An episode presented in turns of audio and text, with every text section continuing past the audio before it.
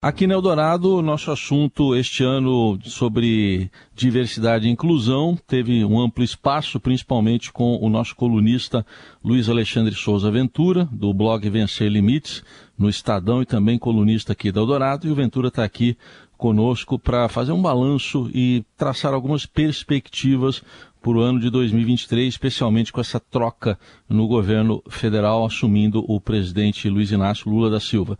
Ventura, prazer em recebê-lo mais uma vez, um bom dia. Prazer é meu, Heisen. Bom dia para você, bom dia para os ouvintes. Obrigado mais uma vez pela oportunidade de falar mais sobre diversidade e inclusão. E você e eu vamos conversar com o Emerson Damasceno, que é advogado e presidente da Comissão Especial da Pessoa Autista do Conselho Federal da OAB a Ordem dos Advogados do Brasil, e também presidente da Comissão Estadual da Pessoa com Deficiência da OAB do Ceará, seccional do Estado do Ceará. Emerson, também muito obrigado pela presença, um bom dia. Imagina, muito bom dia, Raíssa, bom dia, Ventura, bom dia a todas as pessoas ouvintes aqui da Rádio Eldorado. Sempre estou ouvindo vocês também. Obrigado. Ventura, quero que você, por favor, inicie essa nossa conversa com Emerson para a gente fazer essa importante reflexão. Bom dia, Emerson. Bom dia, é, meu amigo Ventura. É, a gente teve nos últimos quatro anos um, uma batalha constante aí para garantir que direitos conquistados da população com deficiência não fossem derrubados, especialmente direito ao trabalho, com a manutenção da lei de cotas, direito à educação inclusiva de qualidade, direito à acessibilidade.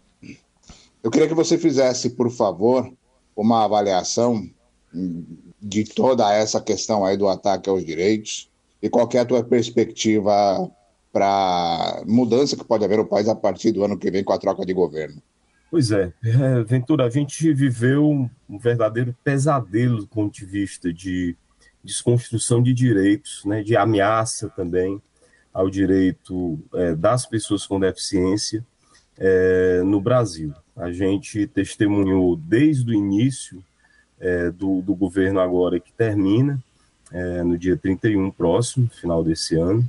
É, ataque, como você colocou bem, não só a lei de cotas, a gente viu ataques também capacitistas, né, com declarações muito infelizes, para dizer o mínimo, como do ex-ministro de Estado da Educação, que falou que crianças com, educa com, com deficiência atrapalham, ou que seriam impossíveis de se conviver, a, a, o decreto 10.502 de 2020, suspenso, muito bem suspenso é, judicialmente pela Suprema Corte, é, em sede de um ADI, é, é, ADPF, perdão. É, vimos também ataques é, a, a, própria, a próprio, ao controle social, né, a participação, que é um direito constitucional das pessoas com deficiência, através é, da questão do CONAD, né, decreto, se tentou é, é, encerrar o CONAD, depois limitar a atuação, enfim, é, nós saímos dessa realidade, ainda bem, né, eu tive a oportunidade em 2019 é, de denunciar, já no início desse governo, eu denunciei o governo Bolsonaro é, na sede da ONU em Nova York, em uma conferência dos estados parte, sobre a convenção, sobre a, a, convenção internacional da ONU, né, conferência anual, isso pouco antes da pandemia. Eu estava lá representando o Conselho Federal na Comissão Nacional, estava lá com o nosso presidente, tive a oportunidade de falar e denunciei que o Brasil não vivia uma democracia plena e que a gente estava em ataque às, é, é, aos direitos conquistados há décadas das pessoas com deficiência e demais minorias, é, minorias sociais.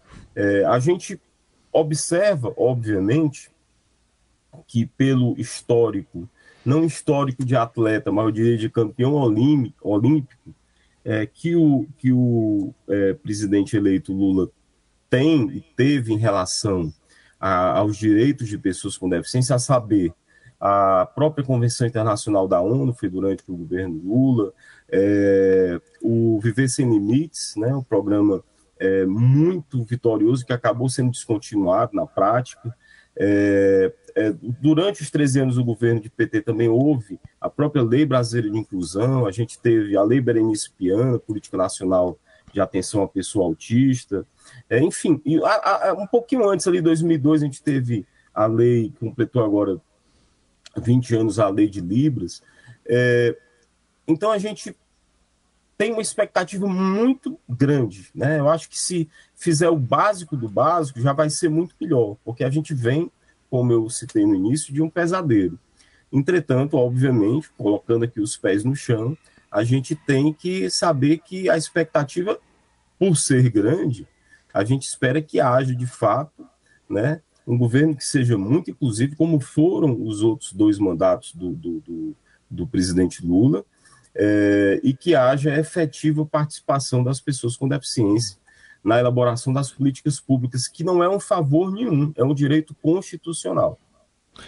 Agora, Emerson, é, nessa série de pesadelos, que acho que foram vários, é, tem um em especial na educação, mas eu queria abordar um aspecto da educação que é ligado a esse segmento que você é, representa. A gente chegou a ter um ministro, o ministro Milton Ribeiro, que defendeu que é, pessoas com deficiência tivessem uma escola até classes separadas, né, como se fossem ali um estorvo, um peso para as pessoas ditas, entre aspas, normais.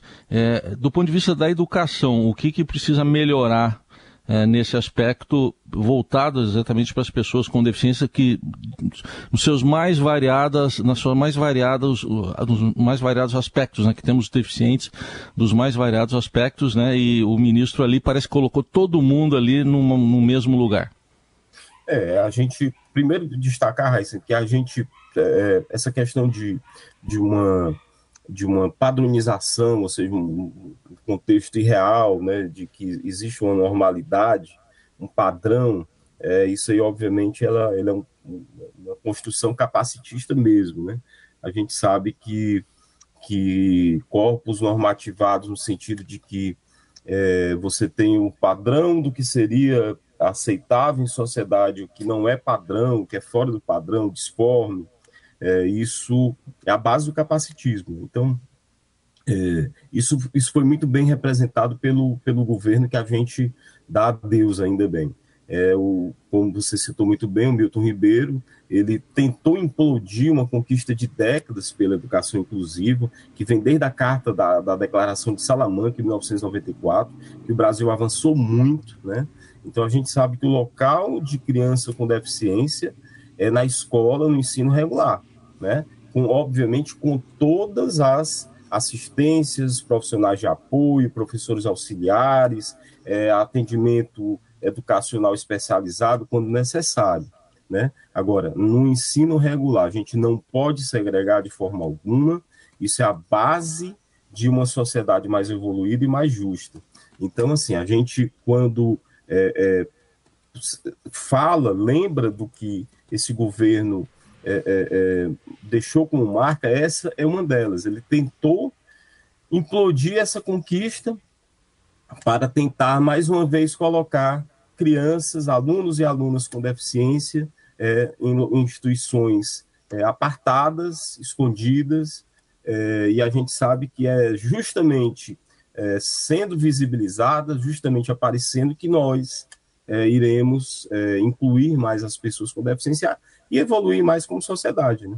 Tem uma questão que eu acho que é bastante fundamental aqui no Brasil, que é a questão da inclusão no trabalho. A lei de cotas, você citou, ela tem mais de 30 anos, fez 31 anos agora em 2022. Mas a gente tem uma parcela muito pequena, menos de 500 mil pessoas com deficiência efetivamente empregadas com emprego formal, registro em carteira. É, além de todas as questões aí que a gente já discutiu a respeito do ataque à lei de cotas, Felizmente, esse ataque não tiveram sucesso porque houve uma reação da sociedade, mas ainda há projetos que estão tramitando no Congresso que falam sobre a lei de cotas e que atacam a lei de cotas.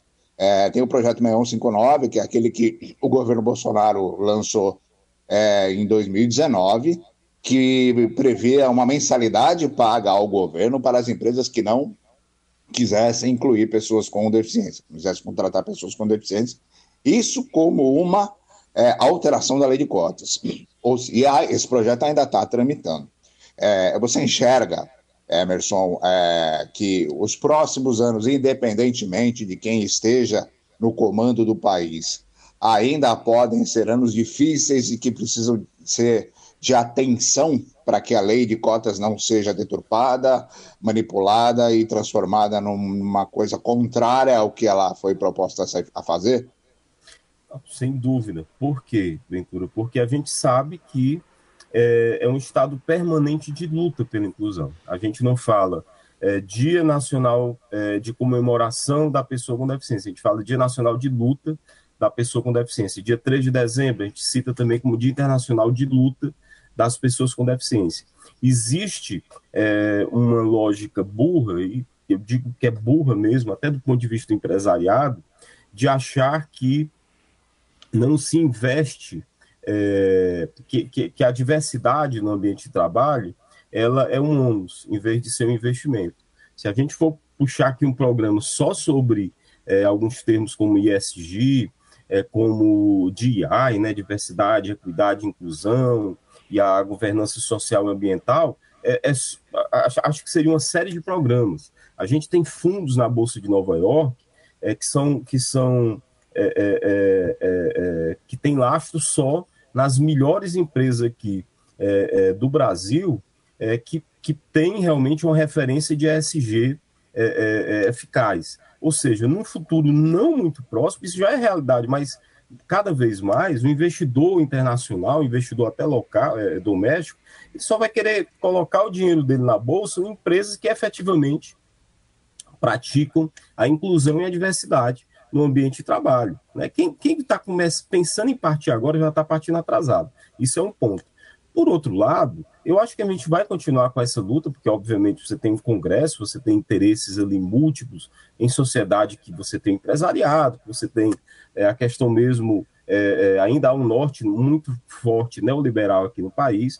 A, a, diferença que a gente tem agora é que você não vai ter um governo que vai tentar diariamente, de forma é, de 24, 24 dias, 7, 24 horas, 27 dias por semana, contra a Constituição, né?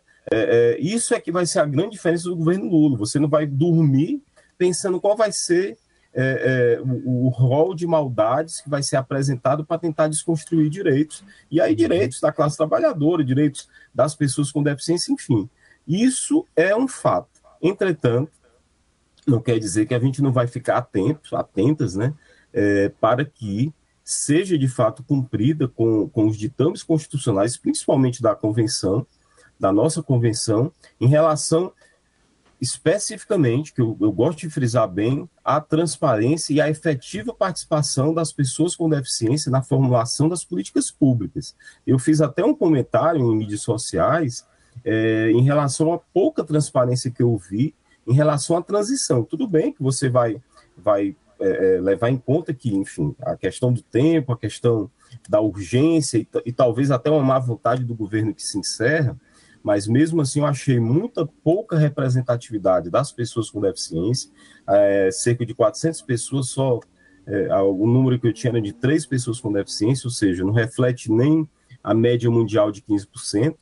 Mas, enfim, vamos aguardar o início do governo para que a gente efetivamente veja essa participação, porque é, eu defendo, eu sou um, jurista que defende, inclusive, a inconstitucionalidade, inconstitucionalidade formal de quaisquer políticas públicas onde esse preceito constitucional não seja de fato obedecido. Se as pessoas com deficiência e suas representatividades não tiverem uma efetiva, é, uma escutativa e uma participação na formulação dessas políticas, elas são, é, do ponto de vista formal, é, é, tem vício de, de, de, de inconstitucionalidade. Sim.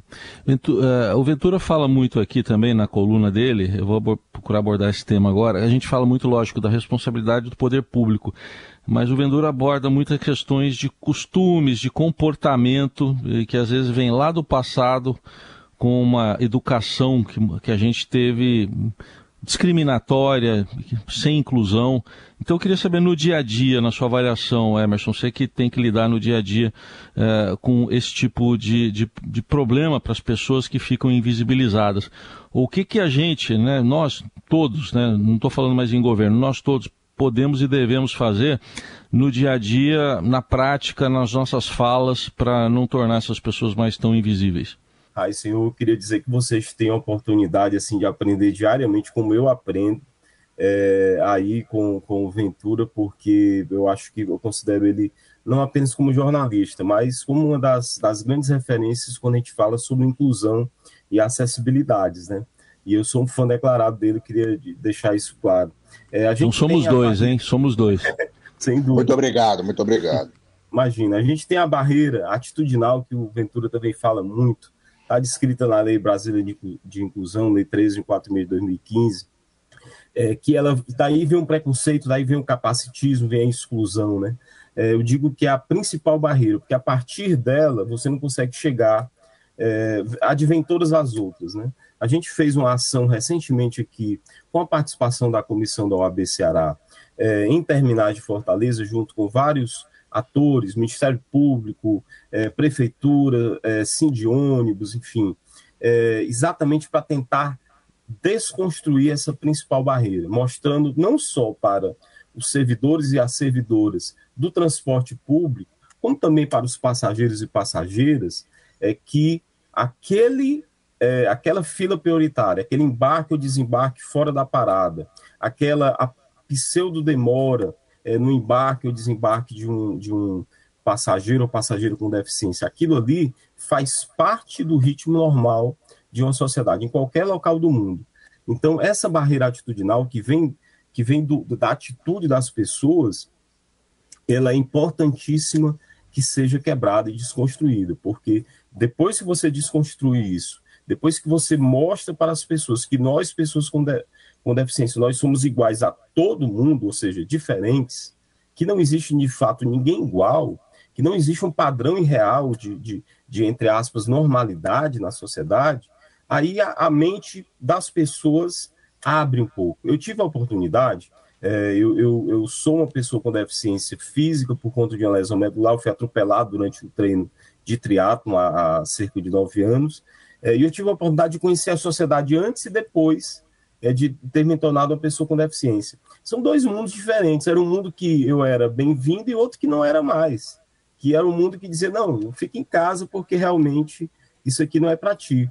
E eu comecei a lutar contra isso exatamente em função. Já, já, já tive a oportunidade de falar na ONU, como eu citei no início, falei no Mercosul, falei em audiência pública no STF, falo em diversos é, é, espaços, não só no Brasil como no exterior, é, sempre para dizer isso, que uma sociedade ela só é justa, só é, é desenvolvida, evoluída, se ela for percebida que ela tem que é, ser para todas as pessoas, todas as pessoas, e não apenas para pessoas sem deficiência, majoritariamente homens brancos, héteros, enfim. É, isso é muito importante. Então, quando a gente fala sobre a questão da, da quebra do preconceito, a gente fala isso como uma barreira principal para principal a ser quebrada, é, porque daí você vem as outras barreiras urbanísticas, arquitetônicas, uhum. de transporte, tecnológicas, é, enfim, é porque delas vem principalmente a atitude é, de exclusão que a sociedade tem. E não é só,